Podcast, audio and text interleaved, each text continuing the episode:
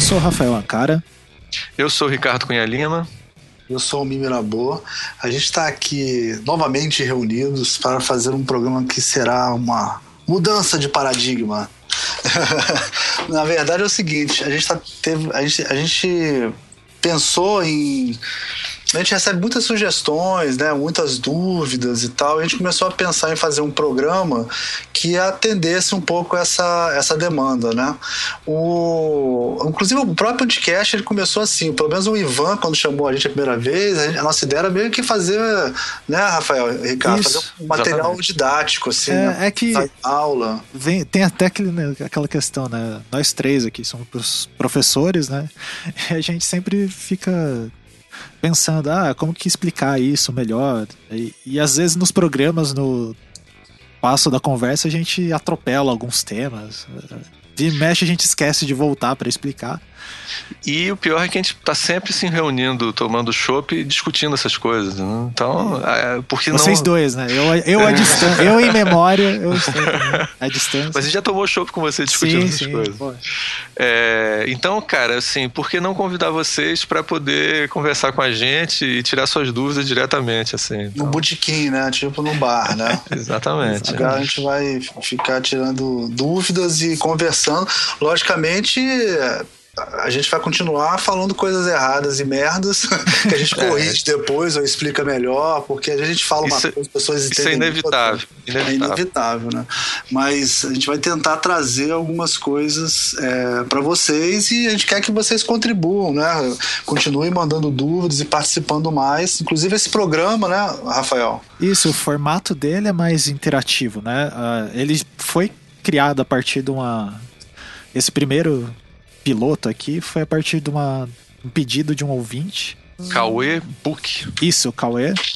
Que ele pediu lá pra gente falar sobre é, direção de arte e design. Então a gente formulou uma pergunta e a gente vai testar para ver se funciona. E a gente quer. É, vai funcionar sempre assim. Vocês. É, a gente vai falar alguns temas e tal. Tem algumas coisas que a gente imagina de comentar. E vocês mandam. A, pode ser via Facebook, Twitter, na nossa página, no Tumblr lá, e etc., em qualquer lugar, e-mail. Você manda as suas dúvidas e a gente vai interagindo. Talvez se juntar muitas dúvidas, a gente grave um novo programa é, só lendo as dúvidas, ou então as sugestões, ou complementando. Ou fazendo correções, né? Então. Isso, exatamente. Bem, vamos é... ver qual é a dúvida do Cauê, né?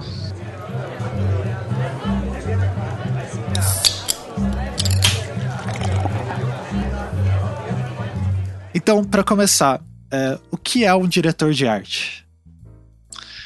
É. Pois é, dúvida interessante. O, o, Ricardo até falou, no, acho que num, num, dos programas anteriores, que os alunos sempre perguntam isso, né? Sempre. E normalmente é, é, mais simples do que as pessoas imaginam, mas, mas só que tem umas pegadinhas, né? Exato. Eu, acho que a primeira pegadinha é a gente entender que diretor de arte, dependendo de onde ele trabalha, ele, ele faz coisas diferentes. Então, o diretor de arte de cinema não é igual o diretor de arte que trabalha numa agência de publicidade, né, Ricardo? Exatamente. Mas o, o que a pergunta que o Cauê fez mesmo, ele queria saber a diferença entre dire, diretor de arte e designer.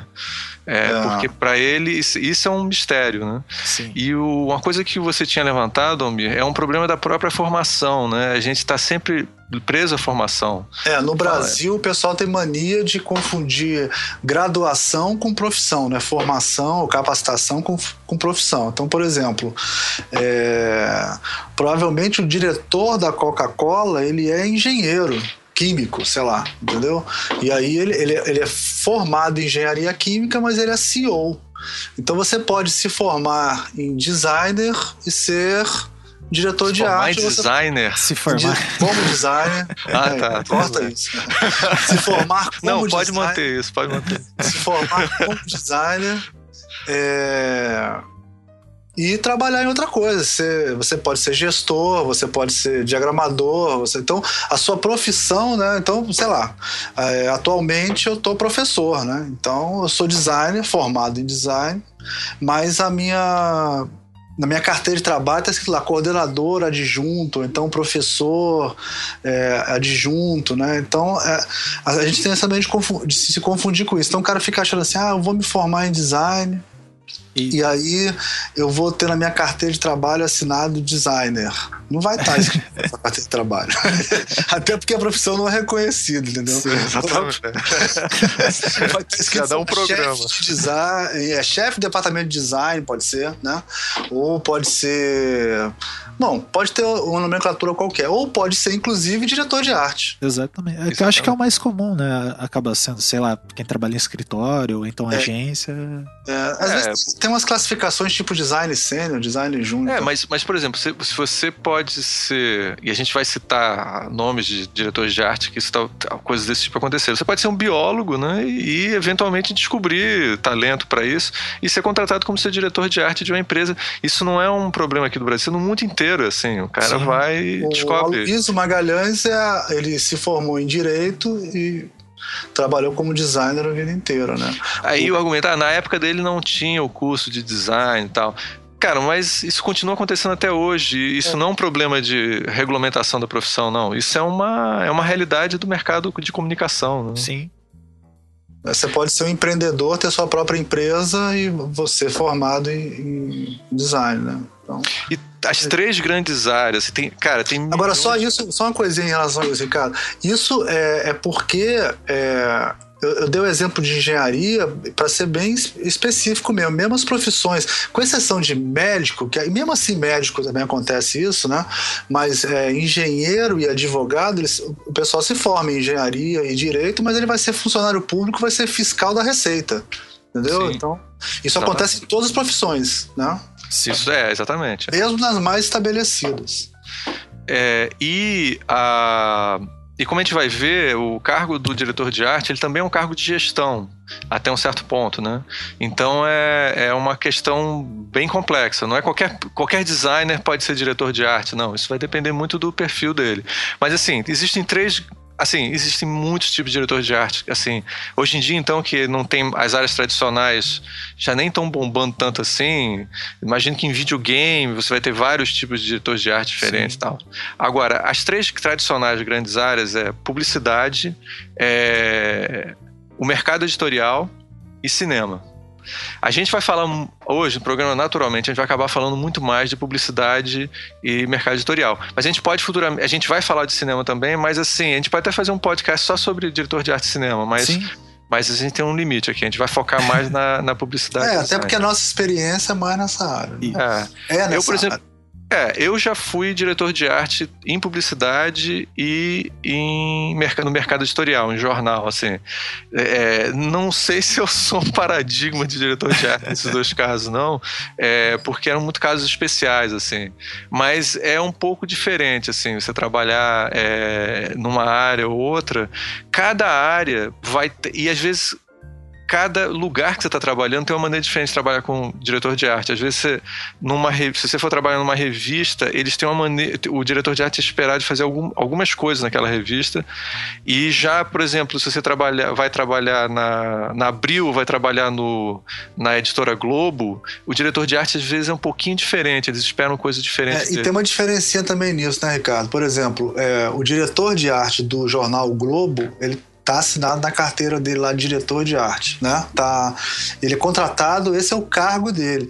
Mas você pode ser contratado para fazer a direção de arte de um projeto. É isso é onde, onde, onde parece sutil, mas não é tão sutil não. É diferente, porque você tá, você está diretor de arte, né? Você quando vai vir anotado lá na ficha técnica, direção de arte Ricardo Cunha Lima. Sim, como é se fosse é, você exerceu, atuou aquele é uma prestação momento, de né? serviço, né? É. É, eu, eu trabalhava no Correio Brasiliense. Fui contratado como diretor de arte do suplemento infantil deles. Num determinado momento, é, eu, deixei, eu saí disso e fui ser é, é, subeditor de arte do jornal. Que, de uma certa maneira, era um cargo. É, no fundo, era é como se fosse o mesmo tipo de cargo, só que tinha funções diferentes. assim. Então, é, ser editor de arte do suplemento infantil não é muito maior do que ser subeditor de arte do jornal. Isso depende muito da hierarquia do lugar, tá entendendo? Então Sim. é. Isso acho que é um exemplo a gente vê que. Pô, você devia botar uns desenhos macabros, né? negócio das crianças. Não, cara, eu. É, devia... é, e, e, e, como... Isso explica muita coisa de Brasil. Cara, eu, você sabe quando, quando eu fui é trabalhar lá, a primeira coisa que eu fiz foi assistir um desenho animado Pokémon pra ver se eu conseguia entender o que, que era o mundo das crianças. Sacar o que as e, e é engraçado isso que o Ricardo comentou, porque eu trabalhei como diretor de arte sempre na, na publicidade e mais em web, na verdade. Eu sempre fui diretor de arte web. E daí as atribuições que a gente faz é diferente até do diretor de arte de publicidade normalmente. O de web é esperado outras coisas. Por exemplo, você até já levantar os mockups em HTML, assim, já deixar ah, é? ah, fazer é. quase um front-end, assim. Ah. Então, vamos tentar fazer uma definição básica do que é um diretor de arte, assim, para começar. Depois ele vai mudando. Ele é um gestor, né? Ele é um cara que é, ele toma conta de um determinado é, setor ou um determinado produto e ele vai se preocupar com todas as questões de design. No caso do mercado editorial, é, ele vai é, lidar com todas as questões de design gráfico daquele, daquele é responsável pela comunicação visual, né? O cara é responsável pela comunicação é, visual. Que, e, e, não só no aspecto mais é, pragmático, né? Que é de, sei lá, contratar um fotógrafo e etc. Mas também no aspecto simbólico ali, que ele vai dar o que a galera fala de look and feel, da, sei lá, do material e etc. Tudo bem que às vezes acontece do diretor de arte ele ser um motorista de arte, né? Que daí, por causa de uma desorganização do ambiente, ele acabar sendo sofrendo, perdendo a autonomia, né? De falar o que, que ele pode. de como que vai ser isso e ficar muito à mercê das outras questões. Mas isso é outro aspecto. É, mas isso você pode ser o prefeito da cidade e o, sei lá, o governador mandar em você. Quer dizer, é, essas coisas é, são inevitáveis. Mas a. a mas, mas exige, acho... todo mundo concorda que para ser diretor de arte isso exige uma formação generalista, né? O cara tem que. Ele tem que, por exemplo, nessa parte editorial, ele tem que sacar de tipografia, ele tem que sacar de, de foto, de, foto, de, de, de ilustração. É, eu dizer... acho que uma coisa bacana que o Almir falou é, é da dessa formação generalista é assim: o cara não precisa ser um ilustrador fudido, dominar uma técnica fudidamente, mas acho que ele conhecer e saber o que dá para fazer, né? Sem dúvida. E no caso, como a gente fez, falou sobre recentemente o um programa é, com o Pedro Segreto sobre a trabalhar com, com, a, a, linguagem de programação, é um diretor de arte que trabalha com, com web, coisa, ele tem que ter um conhecimento, é, pelo menos, básico de HTML, ou como é que funciona a linguagem, daquela linguagem, poder trabalhar naquela área. Você não concorda, Fã? Sim, sim. Que... E aí, uma coisa que eu acho interessante é o seguinte: é, o diretor de arte, então, ele, a gente vê que na área do design editorial, o cara tem que ter um conhecimento de, de produção gráfica, isso é muito importante para o diretor de arte. É, muito importante. Muito importante. A, a, ele vai estar tá lidando com muitas e muitas empresas, com produtor gráfico, como quando eu fui é, editor de arte de, uma, de um jornal é, da Petrobras, assim, cara, eu tava sempre. Eu tinha que ir na gráfica com o produtor gráfico para ver a, o jornal ser produzido, quer dizer. Sim. Então é, é, então assim tudo isso tá é muito importante. Tipografia e como você falou bem noção de ilustração ou o cara é ilustrador. Tem muito diretor de arte que é ilustrador. Isso é, é uma tradição que acaba acaba virando né? Porque o cara domina tudo ele já sabe mais ou menos como resolver aquilo. É, isso é interessante né? Às vezes uma um, as pessoas que acabam virando ou então trabalhando com isso ela usa um skill que ela tem ali na direção de de técnica e traz isso para a direção de arte, né? É, tem muito fotógrafo também, Sim. muito fotógrafo que vira diretor de arte. É, Aliás, ó, eu vou te falar que eu acho que tem mais fotógrafo do que ilustrador até, Ricardo. É, aqui fotógrafo. no Brasil eu vi muito é. fotógrafo, mas eu já vi na história, assim, você vai olhando a história do design, tem muito cara que não é que ele seja só ilustrador, mas um cara que tem habilidade como ilustrador Sim. no passado era muito forte. Como a fotografia dominou o mercado né, da ilustração, então eu acho que a, a, fotografia passou a ser mais importante nesse sentido. É, mas você vê um cara que é só um bom diagramador também nem sempre. O cara tem que sacar bem. Tanto que alguns diretores de arte que eu conheço que eram excelentes diagramadores, eles se revelaram ilustradores bem razoáveis quando a chamou, sabe? Quando Sim. chegou na hora de resolver os problemas. Quando veio o chamado da direção. É, o chamado, assim, o destino bateu na porta dele. A força. Exatamente. Agora, eu acho importante falar também é, dessa questão do diretor de arte. É, que é, é ele, ele trabalha com a equipe por baixo dele, normalmente. Sim, né? sim. sim. Então, também, a, normalmente o diretor de arte tem que ser um cara que seja bom em relacionamento interpessoal, assim. É, é uma coisa importante para um diretor de arte, assim. É saber lidar com as pessoas e saber organizar e fazer a equipe funcionar bem, assim. É uma, é uma característica importante. Inclusive, coisa de prazo, quem, quando, né, o que vai entregar cada coisa e tal. É, isso é muito importante. É, e ele, é uma coisa eu acho importante, ele vira uma, um intermediário entre a equipe dele e a, as equipes é, por exemplo, vamos dar um caso que eu conheço de jornal, assim. Eu, eu contava lá, eu tinha acesso à equipe dos ilustradores infografistas, tá? Eles não eram necessariamente da minha equipe, mas eles, eu podia requisitar trabalho para eles. Eles eram da editoria de arte do jornal. Então eu podia chegar lá para um ilustrador, cara, eu tô precisando de ilustração para isso, pedir para infografista fazer aquilo, e eles faziam e entregavam para mim. Depois eu, é, mas eles poderiam ser parte da minha equipe se eu tivesse uma equipe grande ali. E aí eu sou intermediário entre eles e o, o, o, editor executivo, quer dizer, os outros editores de conteúdo do jornal, tá entendendo? Então você vira também um cara que está ali negociando os interesses diferentes ali no, no, jornal. É, no caso do jornal deve ser mais ainda, né? É. Porque na, na, é. na, na estrutura do, do, da agência, né, é, ele tem o redator, o diretor de arte e o diretor de criação, que a gente vai explicar melhor mais para frente, quando for explicar as diferenças de um para o outro, né? Mas é, no jornal deve ser mais doido ainda, né? Porque é, uma, é uma, a produção de conteúdo, né? Ela é, é muito forte no jornal, sim, né? Sim, ela é muito mais subdividida, né? Do que. É. é. Tem muita energia. Agência, né?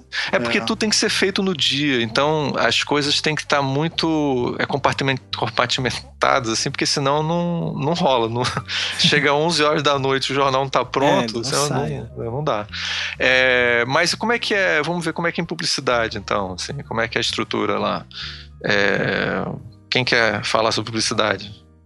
Então, que geralmente funciona onde eu trabalhava era assim. É, tinha o diretor de arte, tinha um diretor geral, né, que coordenava todas as coisas, que era acabava sendo diretor de criação, né? E abaixo tinha as diretorias de arte, cada uma específica. Na verdade, todas faziam tudo, mas o ideal era cada uma ter o seu quadradinho ali, né?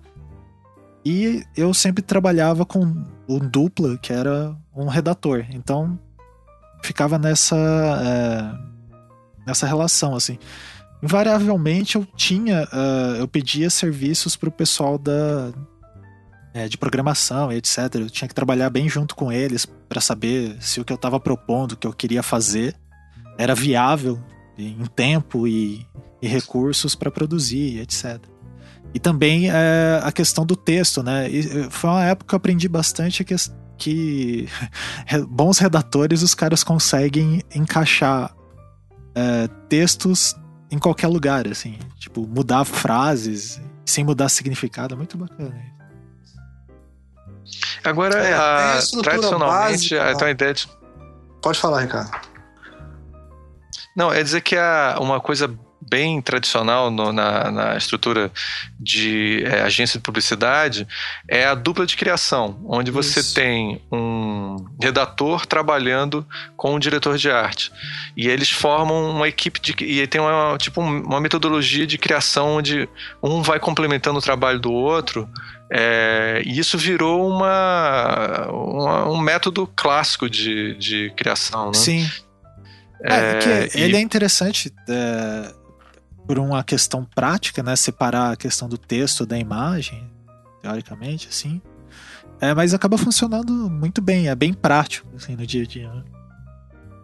Pois é, Nesse caso, a coisa da formação é importante. Quer dizer, o cara, é, um designer, teoricamente, né, ele, ele, é um cara mais preparado para ser um, um um diretor de arte, enquanto um publicitário, um jornalista, teoricamente, ele é mais preparado para ser um redator, né? Ele treina mais isso na, é, durante o curso. Daí, Exatamente. É, tem faculdades e faculdades, né? Tem algumas que saem. Agora, no Brasil é esquisito isso, né, né, Rafael? Porque no Brasil tem muito diretor de arte que é publicitário. Sim, Acho que sim. a maioria é publicitário. É né? que dentro lá da formação deles, eles têm uma carreira é. uh, nesse sentido, né?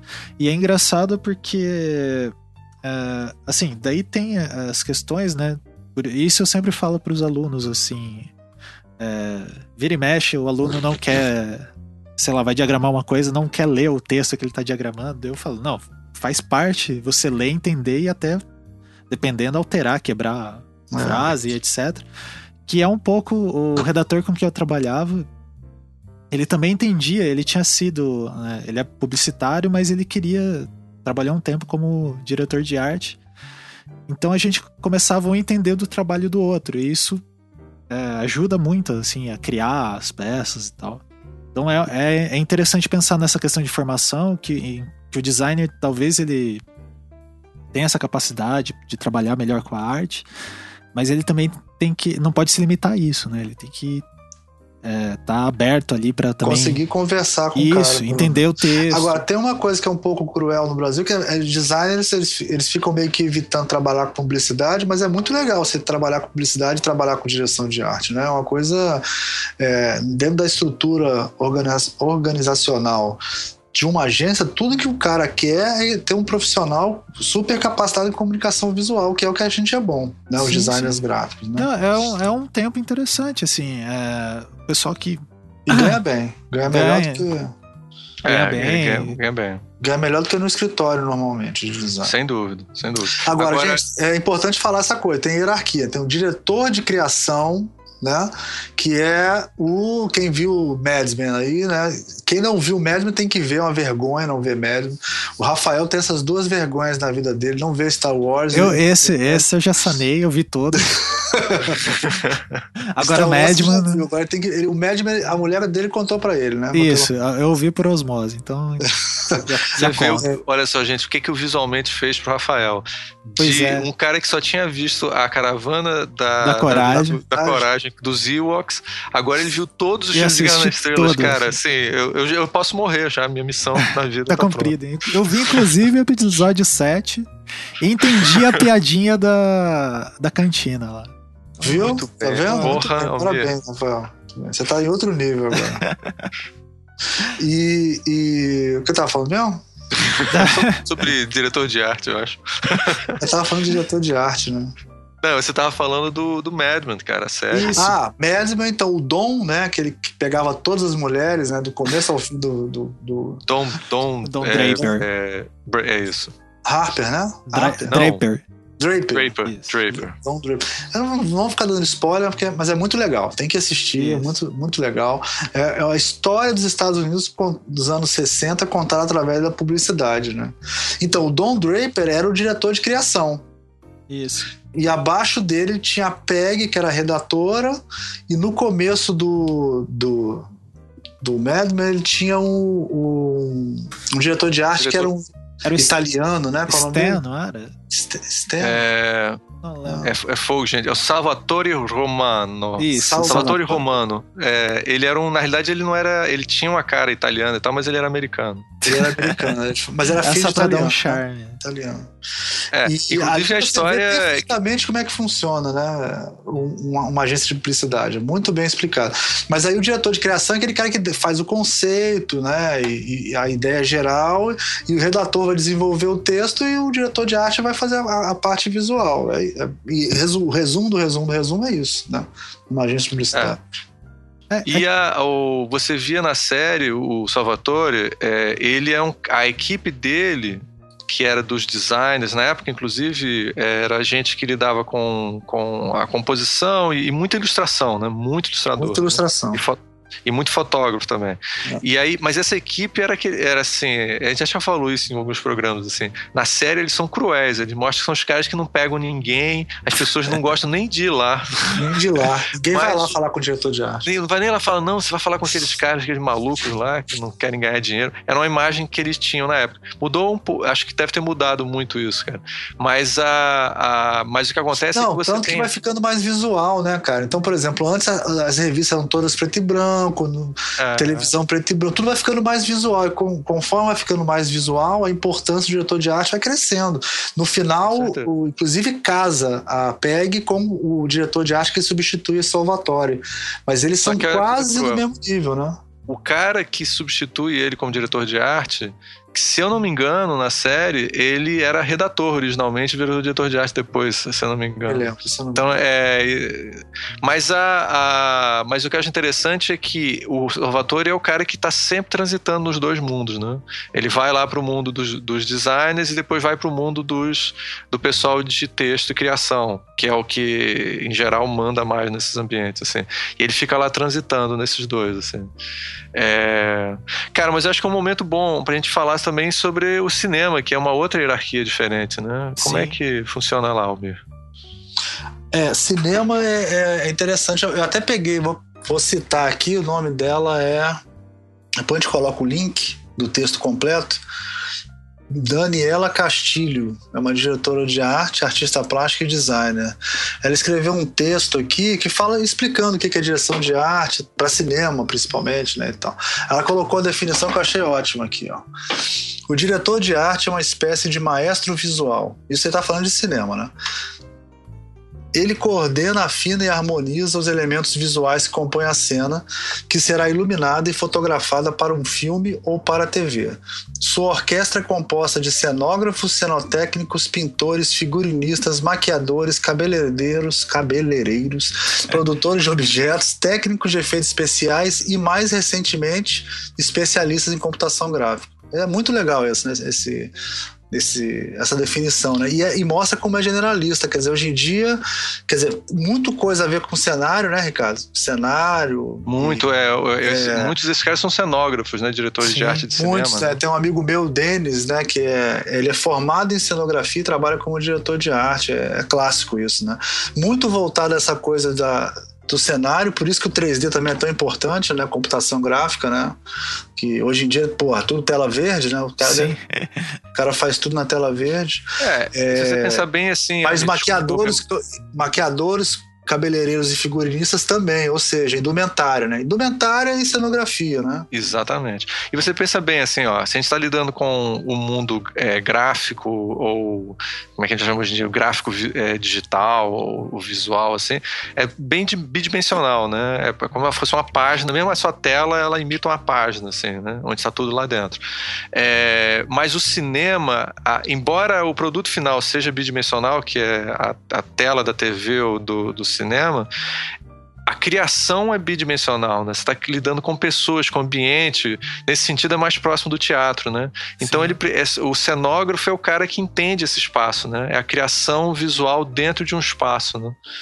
Ficou bonito isso, cara. Acho que foi. Vou escrever. Vamos moldurar e colocar na parede. Pra caralho. foda isso. Foi o texto da Daniela que te. Bom, o texto da Daniela é bom, cara. A gente tem é que botar bom. o link. Aconselho, é boa. É, aconselho que vocês leiam. É muito bom. É, e aí, quer dizer, quer dizer, aí a gente não vamos nos aprofundar tanto nisso, né?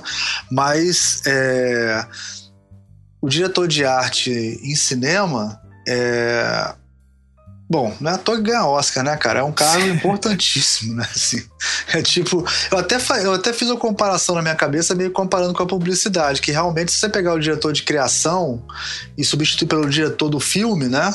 Uhum. O dire... Aí vai ter embaixo dele o diretor do filme e embaixo pode ter o roteirista e o, e o diretor de diretor de arte, né? Logicamente, muitas vezes o diretor escreve o roteiro, mas muitas vezes o diretor escreve o roteiro junto com o roteirista, né? Então tem essa coisa. Mas é uma, é, é uma estrutura que não é exatamente igual, mas é, é. tem uma. E bem tem, parecida, né? Sim, e tem. E acho que é interessante a gente colocar que essas questões não são caixinhas fechadas, né? Porque se a gente pegar no cinema mesmo, pegar uh, o Wes Anderson, assim a questão visual do filme também faz parte do, das coisas do cara. Então ele acaba atuando, Lógico. enquanto diretor, um pouco ele interfere ali no, Isso, no trabalho é. do diretor de arte. É, imagina o Kubrick, né? Pô, Sim, já... pô, imagina o saco trabalhar com esse cara.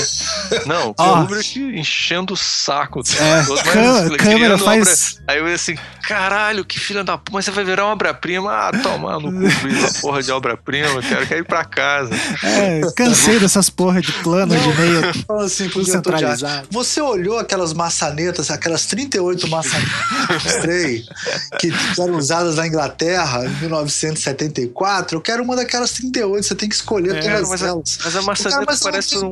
Fotografa e manda pra mim. é, exatamente, é isso. Então as é, coisas também, tipo, deve, deve ter umas coisas bizarras, né? Tipo, sei lá, óculos, né? Ou relógio, sei lá o diretor de arte não é ele que faz exatamente isso. Por exemplo, é, o personagem ele vai ter que ter, sei lá, cinco ou seis relógios, né? Porque vai ter que ele, à disposição, porque se perder um tem que colocar o outro, tem que ter, ter um monte de coisa, tem que escolher um relógio. É, ele, ele obviamente que um relógio de 50 é, mil é, dólares, mas, fora até cinco, né, cara? É, tem, tem o pessoal de o contra-regra e tal que vai é. lidar com isso, mas eu imagino que aí eu não tenho como ter certeza, mas eu nunca trabalhei em, em cinema, mas assim, mas ele é um cara que é importante importante, ele, ele vai estar tá dialogando com várias pessoas, porque também tem outros diretores, tem um diretor de fotografia, Sim. tem. É, eles estão sempre de dialogando. Figurino, né? A história que eu sei disso é do José Wilker. Uma vez ele gravou um filme, aqueles filmes, né, cara? Que o Sean Connery descobre a cura do câncer na Amazônia. eu não vou memorável. Acontece do lado do 007, batendo no, do dente de aço. Vai pra Amazônia e descobre, descobre a cura do câncer porque tem uma formiga lá, uma Vespa, sei lá, e ele vai para lá e descobre. Bom, não importa. Eu sei que o José Wilker, no final, ele, o Wilker, né? O Wilker, não sei. Ele, ele no final, ele aparece, tipo, o nego vai derrubar, vai construir uma, uma estrada e vai destruir essas árvores e não vai ter mais a cura do câncer. Aí, você vê como é que eu lembro bem da história. Aí o José, o José Wilker, ele, no final, ele é o cara que é o brasileiro, né? Que conversa com o Sean Connery lá, em alguns momentos. Aí é, diz que o José Wilker foi, foi, fazer esse, esse filme e chegou lá de óculos, né? Aí o diretor de arte gostou do óculos do José Wilker. Aí falou assim: é, Eu quero que seu personagem use esse óculos. Esse óculos tá bom. Não sei, ele olhou achou que é um óculos latino, né? Sei lá. Aí. Aí o, o José Will, aí o cara foi falou assim, aí ele falou, ah, ótimo, então eu vou usar o meu bem. Ele falou, não, não, não, não, eu vou mandar fazer. Aí disse, o cara fez um, por isso que eu falei essa história dos 20, né? Diz que tinha tipo uns 20, assim, fez um monte de óculos iguais àqueles do José Wilker, só que sem lente ou com a lente antirreflexiva, não me lembro bem, né? Para poder filmar melhor. E também porque o José Wilker não podia usar o óculos próprio dele, não. Tinha que ser o óculos da produção. Da produção. Da produção e o óculos, é. Porque o óculos fazia parte do personagem. Exato. E tem essa questão, né? Que o diretor de arte ele tem que entender. Isso a gente acabou pulando, mas, por exemplo, uma responsabilidade do diretor de arte que deveria ser é um cara que entende minimamente direito autoral. Porque é verdade. ele não pode usar ali, sei lá, pegar uma ilustração que ele achou ali no Google e colocar na, na peça principal. No, no cinema, sei lá, ele pegar uma coisa de outro lugar que tem direito. Então ele tem que é, saber, né? Entender um pouco dessa dinâmica das relações. Sem dúvida, isso é uma questão importante que nesse mundo onde o cara na Tailândia vê o filme e diz assim, ué, mas que esse negócio aí. É, é essa ilustração aqui é minha. é. Exatamente. É, é, impressionante, assim. Você vê, por exemplo, eu. Agora, eu... Fala, fala. Tem uma, tem uma editora famosa brasileira que há uns 10, 15 anos atrás editava muitos livros populares e usava a ilustração de um grande é, em quadrinho francês. E assim, cara, é, foda-se. Mas eu acho que ao longo desses anos eu comecei a ver essa prática foi desaparecendo, assim. Sim, sim. Com certeza eles não estavam pagando nada para esse cara, entendeu? Então, assim, as pessoas estão com mais medo, assim, tá? As pessoas estão... Eu já tive várias vezes ilustração que eu tive que modificar alguma coisa porque eventualmente poderia ter alguma coisa de direito autoral ali a gente mudou alguma coisa para não, não afetar, né? Isso. É, o, agora eu acho que essa coisa do diretor de arte também varia muito o poder dele de um. O poder, eu acho que o poder do diretor de arte no, no cinema o diretor de arte de cinema, de, cine, de filme, né, é muito maior do que o do diretor de arte em publicidade, assim. Eu acho que o diretor de arte em publicidade, ele, ele vem depois do redator. Eu até, até tenho uma história dessa. Não, todo mundo vem depois do atendimento, né? Mas... É.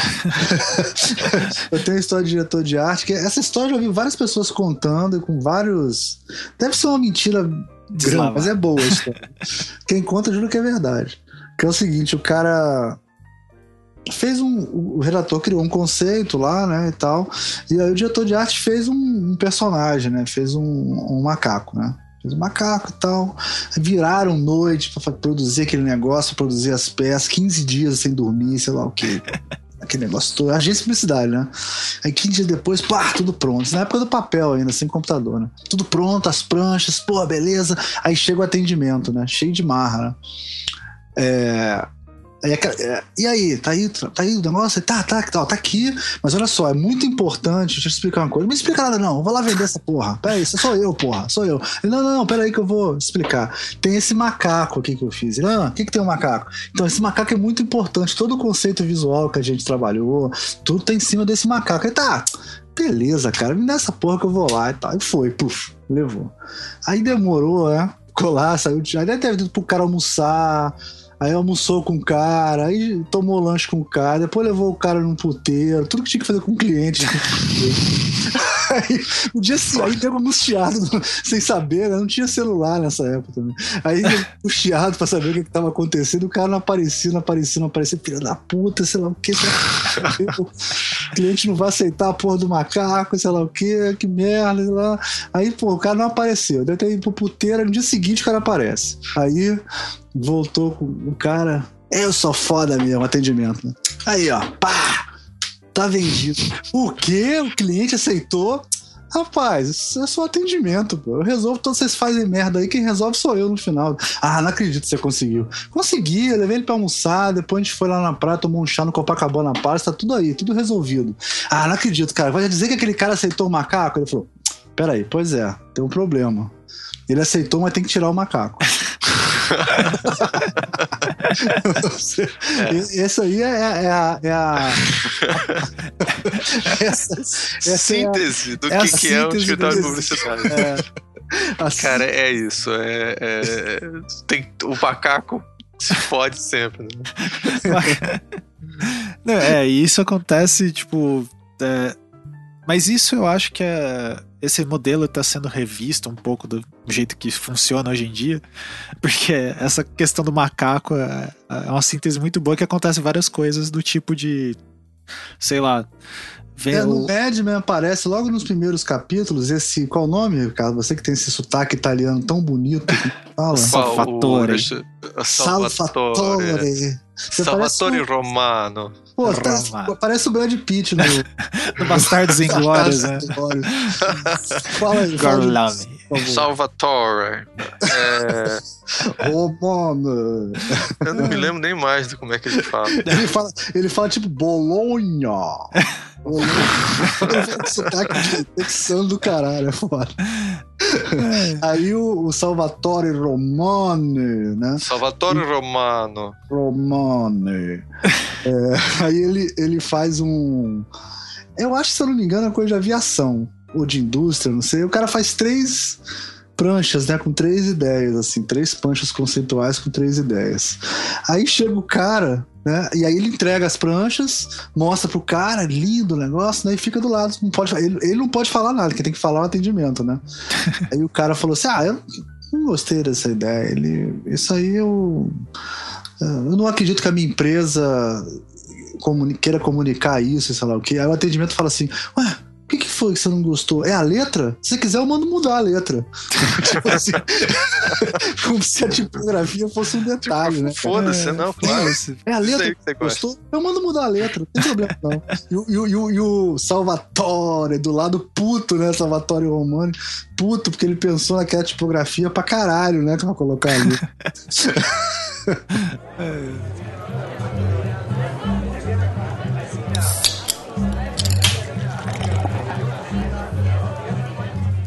Cara, acho que é um bom momento pra gente entrar um pouco de historinha, né? Todo mundo aqui gosta de história do design. Vamos contar umas historinhas, né? É, teve uma. Na, assim, quando surgiu o termo, o cargo diretor de arte, isso daí eu até pesquisei e não consegui nada é, muito definido, não. Já existia a, uma associação de diretores de arte nos anos 20 nos Estados Unidos, então não é uma coisa super, super recente, não. Mas nos anos 30 ou a partir dos anos 30, para ser mais exato, assim, é, começaram a ter muita, muitos europeus que tinham tido contato com o modernismo é, começaram a vir para os Estados Unidos. Então, alguns desses caras viraram os grandes diretores de arte modernos e eles trouxeram o modernismo junto, assim, as concepções modernistas para o mercado de comunicação e design americano, né? Então, assim, teve alguns deles, assim, um muito bem ilustre e famoso é aquele é, o Herbert Bayer que é, é foi diretor de arte é, ele, ele foi aluno da Bauhaus, né? E foi, acho que. Não lembro se ele chegou a ser professor, o Herbert Bayer, agora, cara. Bayer, eu nem ter levantado não. essa questão. Porque eu não, não vou lembrar. Não, olha Mas, aí que eu vou ver, uh, vou ver no Wikipedia aqui. É. Dá uma olhada aí. Mas ele foi um, um cara. É, ele foi, foi mestre na Bauhaus. Ele chegou a ser professor na Bauhaus. É, aluno. é, cara, não tinha, não tinha professor, todo mundo é, foi aluno, foi professor. Se tiver que chutar, fala que foi. É, ele, eu chutaria que ele é, acertei. Mas a, a. E entre eles, assim, teve, claro, um talvez seja o diretor de arte paradigmático, assim, que foi o Alexei Brodovich. Ele, na realidade, é um russo que é, veio fugido da, da. Ele foi. Ele era oficial é, militar na, na Rússia, fugiu para para França, para Paris. Lá acho que ele começou a trabalhar é, pintando cenários no balé russo e aos poucos é, ele foi trabalhando com revista na França. Ele na realidade não tinha nenhuma formação artística nenhuma, mas aí essa coisa no balé russo ele foi aprendendo e tal. E o cara devia ser um gênio filho da puta, né? Assim, é, e começou a crescer nesse mercado até que ele vai e é, acho que para fazer um cartaz pro Metropolitan, no Museu de design, moderno, design Moderno da Filadélfia, ele vem para trabalhar no, no, nos Estados Unidos. E eu vou passar, o Almir falou que estava querendo falar também sobre o Alexei Brodovich. Eu vou deixar você falar um pouquinho também, Almir. Vou roubar o. É, o, o Brodovich, assim, você pode, sem, sem menor medo, afirmar que ele é o paradigma da direção de arte, assim, né? É o cara, ele é considerado o cara que inventou, por exemplo, a revista feminina, né? Como a gente conhece hoje em dia, né?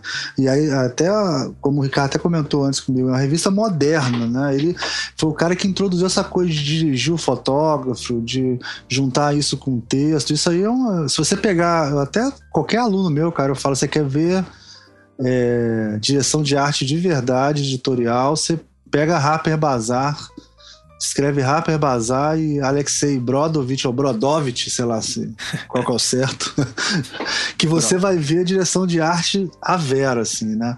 Ele, ele... Uma coisa legal para mencionar é o seguinte, ele foi um ele foi um cara que também formou muita gente legal. E como você falou de fotografia é, ele tinha entre os, os assistentes dele o Richard Avedon que hoje em dia é simplesmente o maior assim, sei lá o deus da fotografia ligado a, a, essa área de revista moda e tal.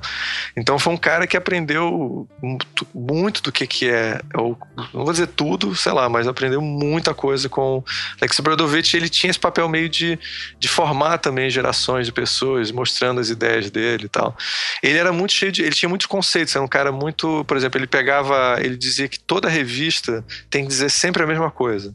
O que tá, a mensagem subliminar atrás de uma revista é, é preste atenção em mim. Se você faz a, a ela tem que. Não, desculpe. Me surpreenda. Tá? Me surpreenda. Essa é a palavra chave de toda a revista. Você não pode pegar uma revista é, é, popular e ela tem que te surpreender. É triste dizer isso, mas a Veja, que eu acho uma das revistas mais terríveis da história da humanidade, ela sempre está trabalhando em cima disso. Ela ela está sempre capturando a pessoa com a sua capa, sabe? Então isso é uma dos ensinamentos do Brodovich. É, ele, ele essa coisa também desse esse olhar europeu dele, né? Isso é interessante, né? Porque a coisa do ritmo nas revistas dele é muito forte. Eu vou até depois postar uma foto como é que ele fazia essa coisa de revista, que a gente fala pro aluno assim: "Ah, monta uma boneca, né? Monta uma boneca para você ver como é que fica em vez de olhar só no computador como é que Sim. tá, e sei lá o quê". O cara, pô, para que que eu vou fazer isso? Cara, o Alexei Brodovich, que é o pica voando do, do diretor de arte, fazia isso com todas as revistas que ele fazia, ele pegava, montava os spreads, porque ele começou a ele, ele, foi um dos caras que começou a trabalhar essa coisa de, do spread, né? Da, da lâmina. Né, é, de trabalhar as duplas ou as quádruplas, aqueles posters, né? É. Cara, é, trabalhar, você é só para o pessoal entender. Você, você, eu vou, a gente vai botar, a gente vai postar o trabalho dele, você vai poder ver. É, tem um caso clássico do Brodovich que tem uma, uma mulher é, formando um diagonal e a diagramação da página do lado do spread, a página dupla, tem toda a diagramação formando um Z que forma é. um diagonal também. Então ele, Ou seja, ela, ele dirigiu a foto... a foto, e dirigiu a diagramação. É um exemplo clássico. É, ele sabia, né? Exato. É casar as duas coisas que ele queria fazer ali, fazer as duas, os diretores. E criar essa, e criar essa coisa da, da diagramação que vem, continua e continua na próxima página, quer dizer. Mas isso deve muito também, a gente não pode esquecer, a toda a evolução do mercado é, de produção gráfica sim, da época. Sim, né? tecnologia. Que era uma gráfica. coisa que é, e também muitas essas ideias do lado nosso grande. A gente pode até fazer um programa sobre ele, o Ian Tickle, né? Que, que, tem um livro famoso chamado. Em inglês era, é, era a nova tipografia, mas é. foi, veio para os Estados Unidos como é, a tipografia assimétrica, onde ele discutia a importância de você trabalhar com fotografia integrada com a tipografia, totalmente. Inspirado pelo que os russos estavam fazendo na época.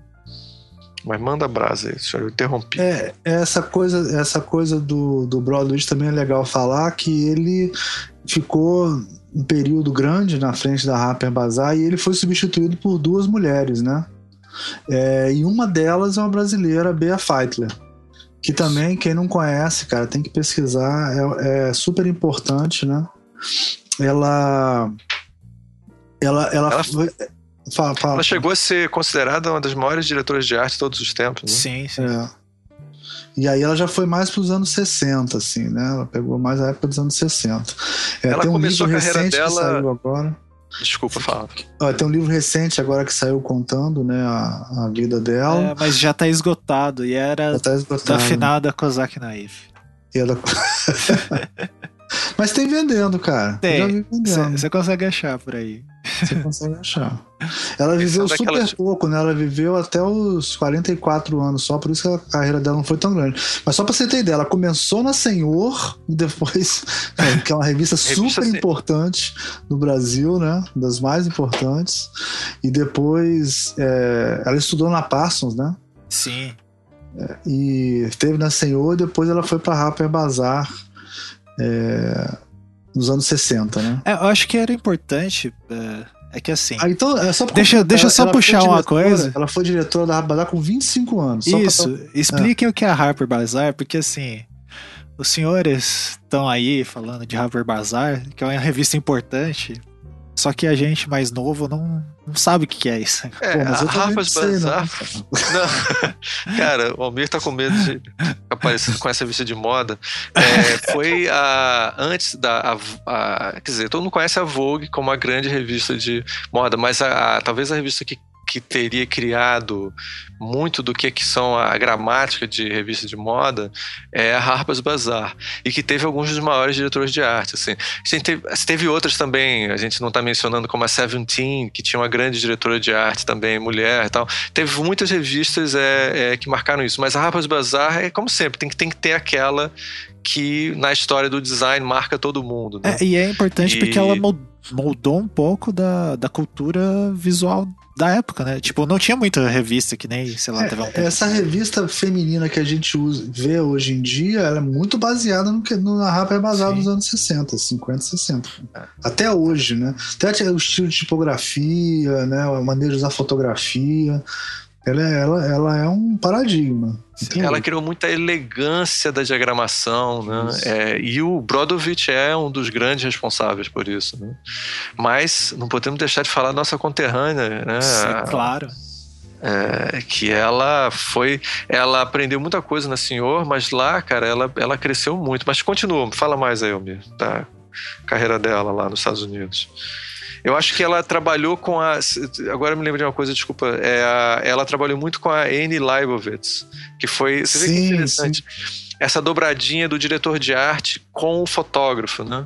Então a gente falou do Richard Avedon com a, a com, com o, o Brodovich, mas a, ela foi uma pessoa que ajudou muito na formação da, da Annie Leibovitz. É, uma, é, é muito importante essa relação da, da Annie Leibovitz, é, porque como a gente viu em, em, no caso da, do Alexei Brodovich, havia essa, essa, essa troca entre o diretor de arte e o fotógrafo, né? E é claro que as revistas tinham seus grandes fotógrafos, né? O Brodovich com o Whit Davidon e outros, e a... a, a a, a Bea Feitler. Feitler. E a Bia Feitler com o, a Annie Leibovitz, que, gente, virou assim, uma das maiores fotógrafas de todos os tempos. Assim, ela é um fenômeno. Assim. A maior parte das fotos de grandes músicos dos anos 60, 70 foram. As fotos que todo mundo lembra foram tiradas por ela. Assim. É, é bom ela... falar, Ricardo. É bom falar o seguinte: a Bia Feitler estava na Harper Bazaar, ela sai da Harper Bazaar, abre uma revista que chama Miss, eu acho.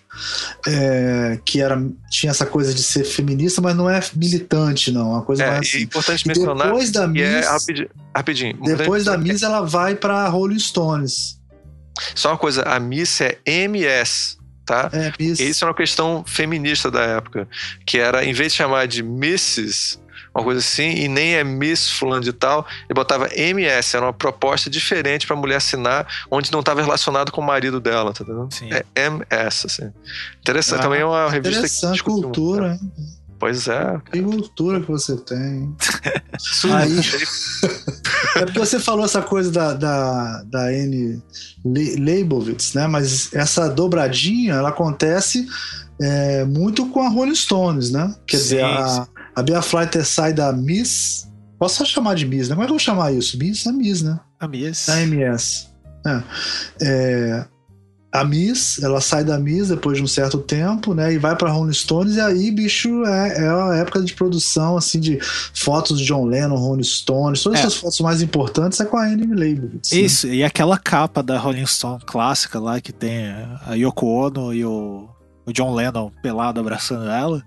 Essa Isso. capa é da Bia Feitler, tipo, Bia Feitler. brasileira.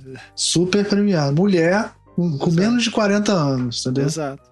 É, então, quando, a gente... reclamar de alguma coisa, você fala assim: ah, tá vendo? A Bia Fighter com menos de 40 anos já fez isso aqui, ó. E você? E com... você, São Merda? Você já viu o negócio do Darth Vader com o Luke Skywalker fazendo isso? Sim, sim. Bom, cara. Não, como é que é isso? Porra, o Darth Vader chega pro Luke Skywalker, eu sou seu pai, sei lá o quê. Aí, aí ele fala assim: ah, mas. Aí ele começa a sacanear o pai. E a namoradinha? Cadê ela? Ele, não! aí tem uma, ele fica gritando aí, você só faz merda. Ele, como eu só faço merda? Explodir a, a, estrela, a estrela da morte com um tiro. Ele, ah, isso com 20 e poucos anos. Eu explodi explodiu a base interestelar com 9 anos de idade com, e, e, ainda vencia a corrida de pods, sei lá, o único humano que venceu a corrida de pods. Cara, 9 é... anos de idade, pô. Eu, eu não sei se a gente está esclarecendo bem que é diretor de arte, mas eu vou dizer uma coisa pra você. Tem uma história que o, o Philip Meggs conta um dos, do livro dele, que é, acho que é Type and Image, que é sobre um, um garoto que, que a, a, tá super feliz, que virou diretor de arte, e vai chegar pra, pra avó dele, trazendo cartaz dele e tal. Aí a avó fica assim: Ah, que legal, meu filho. E o que, que você fez essa, essa ilustração bonita? Falou assim: Não, porra, eu, eu contratei o ilustrador pra fazer essa porra. Entendeu? Falo, ah, legal tal. Ah, então você que fez essas letras aqui? Não, porra, eu contratei o cara do lettering lá, ele fez esse negócio. Então, assim, um dos problemas de ser diretor de arte é eventualmente você, você fica falando, a capa é da Bia Feitler. E aí, o que, que você fez, minha filha? Ah, não, eu contratei a Live, tal, eu fiz isso daí, eu conversei. Então, assim, tem, é um trabalho de gestão, né? Um trabalho de Sim. também. É, embora eventualmente o cara também faça a ilustração da capa, né? É, depois uma... que ela sai da Rolling Stones, ela vai para Vanity Fair, né? E aí depois ela, ela vem a falecer, né? Em 82 ela morre. Mas ela virou, assim, o, o, nos Estados Unidos ela tem um sucesso, assim, estrondoroso. Você sabe que ela chegou a ser a, a é professora da School of Visual Arts também. Olha. E é, lá, se não me engano, eu até encontrei um, um designer é, americano, chama. Caramba, eu não vou lembrar o nome dele agora. Mas, não, é, design americano, design americano. É, mas ele dava um curso aqui, é, um cara muito legal, assim. Ele dava um curso todo ano aqui no Brasil. É, até o final eu lembro. E aí ele, ele mencionou que quando ele era professor lá também na School of Visual Arts, a, o pessoal queria botar para fora esse grande a, é, artista que fa, faz, fazia grafia, o Keith Haring, que era aluno na escola. E o Keith ah, Haring, essa história é legal. Conta aí, é legal. E aí ele, o Keith Haring, ele era um cara super rebelde, malucão tal. E aí todo mundo tava querendo botar ele para fora, assim. Aí Não, tipo assim, transava com um cachorro, fumava, cagava no, no, na escada. O cara ele transava. Não era bizarro, ele era bizarríssimo, bizarríssimo. Transava com cachorro, tem certeza, cara? Acho que tinha uma história dessa. cara, eu não conhecia essa história, não, mas tudo bem. Mas era cara, bizarro, ele. Mas o, o, ele e o Eric Gill transavam com o cachorro, tá? E aí a, a, a é, depois a gente explica isso em outro programa. É o seguinte, aí a, a, a, Cara, e aí o pessoal tava querendo botar ele pra fora e tal. E a Bia faz falou: tá, tudo bem, vocês querem botar ele pra fora, bota, mas vocês vão estar tá botando pra fora um dos maiores artistas do século XX. Aí o pessoal ficou. Ó, ela tinha maior moral, o pessoal, porra, a Bia Fighter falou isso, é melhor a gente não botar ele pra é. fora. Cara, eles até hoje são agradecidos a ela. Tanto que esse, esse professor. Mas ele não terminou o curso, não. Ele, não, ele, ele, ele largou, né? Mas, cara, se você bota pra fora um cara desse, você entra pra história da arte como é, é, um cara pra fora. Tá que chutou, né? Então, olha a visão da mulher, assim. Inclusive, essa, ela, ela tinha um contato muito legal com a, a, a juventude, com os novos talentos e tal. E aí ela... ela era muito nova, né, Ricardo? Você vê, nessa época devia ter 35 anos, 40 anos. Não, já devia estar com uns 40 nessa época. Mas ela morreu com 44, cara. Sim. Mas aí a, a, o cara diz que é agradecido. Quer dizer o quê? Que eu, eu, eu falo igual velho, porra? 44, porra. 45. Ainda bem que você mencionou e eu não tive que tocar nesse assunto. Mudar de assunto. Eu, tenho, eu sou só alguns anos mais novo que você. Eu tô constrangido já.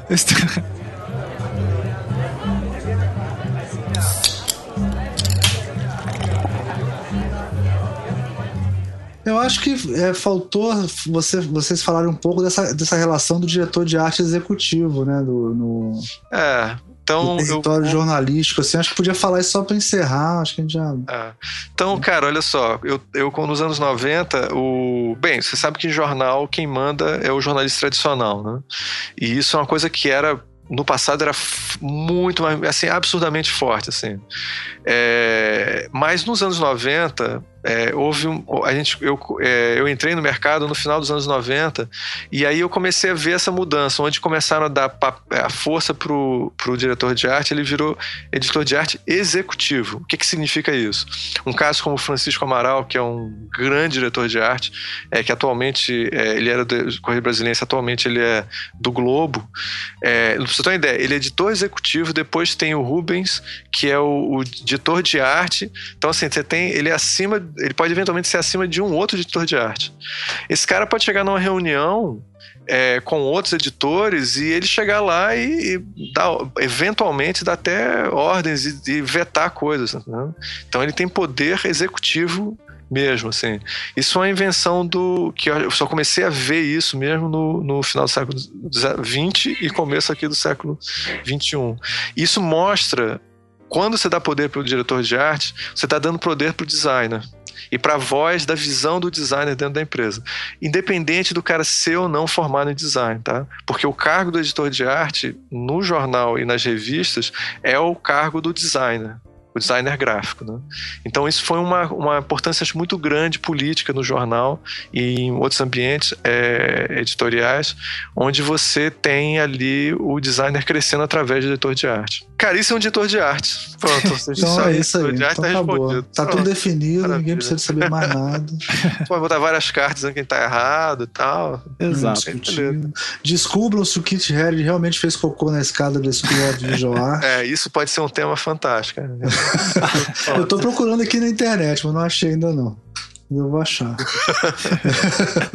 é, então, é, é isso? Alguém... É, manda dúvidas, mandem cartas com dúvidas pra gente fazer um outro programa pra vocês Exato.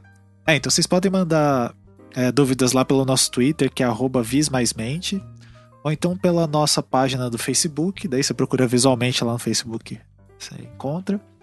É, no nosso site lá, que é o www.visualmente.com.br, se eu não me engano, se não me engano não, vai ter lá uma seção que você pode mandar mensagem, essas coisas. Ou então pelo e-mail contato@visualmente.com.br, a gente também responde. Qualquer um desses lugares. É, então mandem dúvidas, complementando. A gente falou aqui uma visão é, nossa, a gente tentou ser bem didático sobre o que é direção de arte, etc. E a gente está disposto a comentar mais assuntos. Então mandem aí, a gente tá aberto. É, e lembrando que nós não somos a última palavra nesse assunto. Exato. só o nosso ego sente isso, mas Exato. na realidade não é isso. Até a próxima. Beleza. Valeu. Falou. Tchau.